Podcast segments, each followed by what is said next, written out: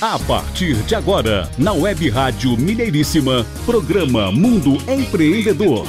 Informações, entrevistas, dicas e tudo sobre negócios e empreendedorismo. Mundo Empreendedor. Um abraço para você ligado com a gente na web Rádio Mineiríssima. Estamos chegando com mais um Mundo Empreendedor, o programa do empreendedorismo em ação. Eu sou Renato Gonçalves, locutor, jornalista, comigo fonoaudiólogo e professor de oratória Adriano Neves e participação na produção do biólogo e empreendedor Jairo Cambraia.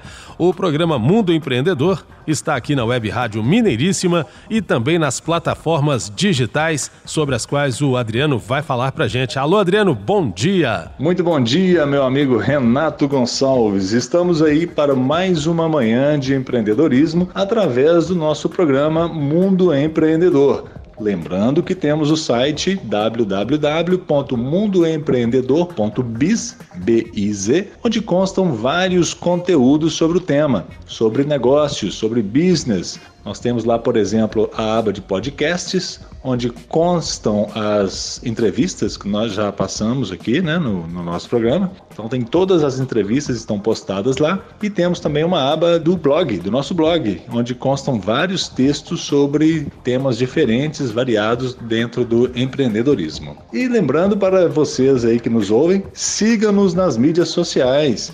LinkedIn, Twitter, Instagram, Facebook.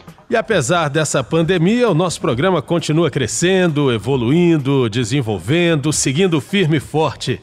E em breve vamos estrear a nossa conexão internacional. Hoje, aqui no terceiro bloco, nós vamos bater um papo com os nossos parceiros da Bélgica, da Alemanha e de Portugal. Lá na Bélgica teremos o Sami Bonoá, na Alemanha teremos a Renata Smith e Portugal, nosso amigo Cláudio Mota. Então nós vamos bater um papo com essas pessoas ainda hoje. Terceiro bloco, segure aí. Show de bola, Adriano. Então, na velocidade do mundo empreendedor, vamos às primeiras notícias de hoje. Que nessa época de pandemia existem empresas que estão crescendo, que estão desenvolvendo. Vou falar aqui, por exemplo, da 3M. A 3M disse recentemente que a pandemia do coronavírus estimulou um forte crescimento de seus produtos de segurança pessoal, incluindo roupas e máscaras faciais do tipo N95, necessárias para profissionais da área de saúde. A receita do primeiro trimestre cresceu quase 3% para 8,08 bilhões de dólares impulsionada por um crescimento de 21% em seu segmento de produtos médicos e de 4,6% em bens de consumo, como as esponjas Scotch-Brite. Outra empresa que também vem se dando bem é a Peloton. A Peloton produz produtos para exercícios em casa, incluindo bicicletas, esteiras ergométricas, dentre outros sem surpresa nenhuma, a companhia relatou no dia 6 de maio um trimestre de crescimento explosivo. A receita cresceu 66% e a participação no aplicativo aumentou 30%. Com seguidores leais, a empresa também elevou sua previsão para o ano inteiro, porque não espera que a demanda caia tão cedo. Uma empresa também que já esperava crescer é a empresa voltada para plataforma. Na verdade, são duas: é a Slack e a Zoom. A Zoom, inclusive, nós falamos a respeito dela semana passada, sobre a criação da Zoom, quem que criou, como é a história do criador, né? Quem quiser saber mais um pouquinho, acesse lá nosso site que a gente conta a história do criador do Zoom.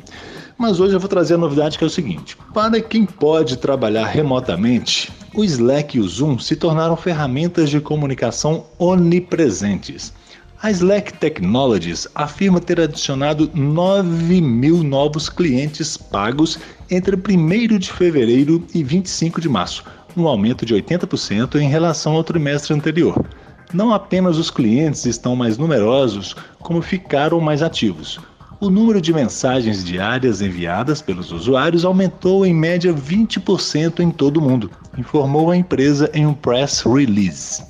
Já a Zoom, uma ferramenta de videoconferência muito conhecida, né, foi claramente a maior marca a se destacar. A empresa recebe 300 milhões de participantes por dia, de acordo com o CEO Eric Yuan, aquele que a gente falou a respeito da história dele semana passada. Isso foi em março. A empresa já havia batido recordes com 200 milhões de participantes por dia em milhões de reuniões.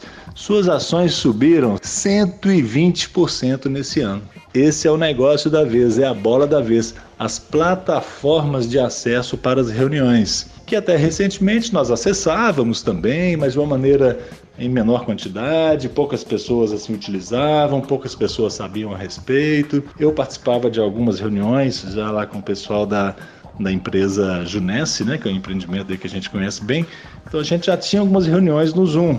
Mas fora esses, esses ambientes corporativos, a gente não ouvia muito falar do Zoom, não.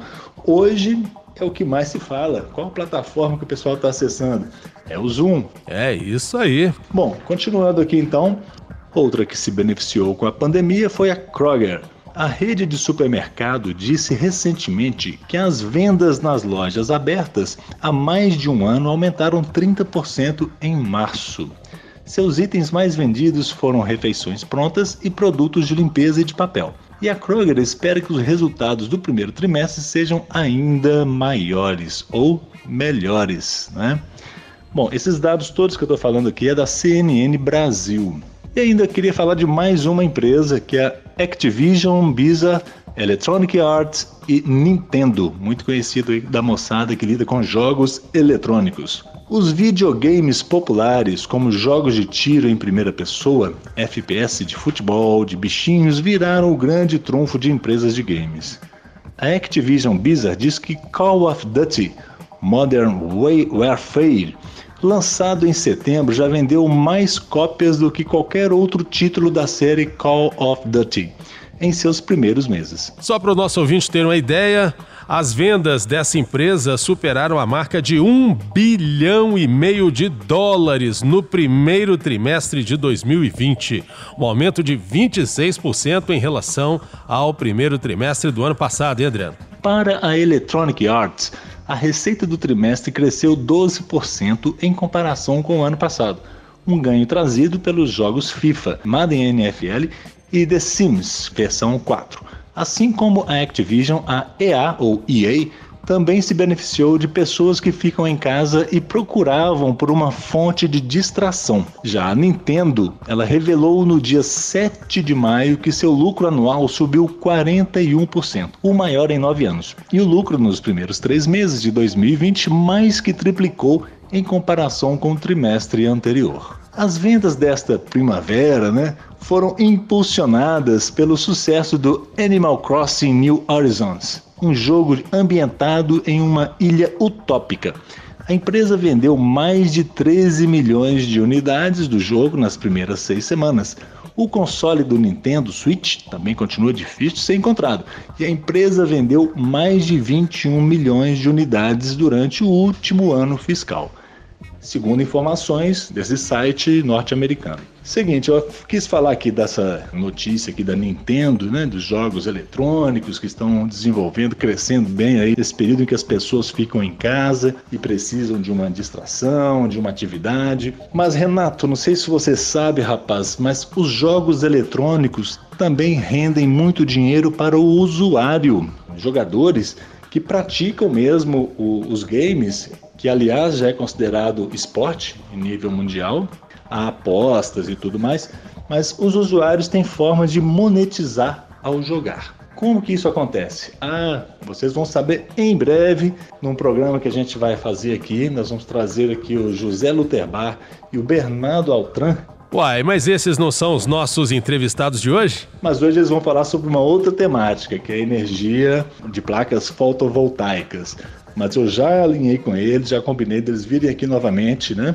Virem aqui virtualmente falando, mas para falar sobre esse novo negócio aí que é monetização através dos games. Ah, bom, então tá combinado. Bom, Renato, então agora a gente já pode ir para o intervalo e no segundo bloco nós teremos aqui José Luterbar e Bernardo Altran que vão nos falar sobre como empreender nessa área de energia solar de placas fotovoltaicas. Um tema muito interessante, muito legal, muito bacana.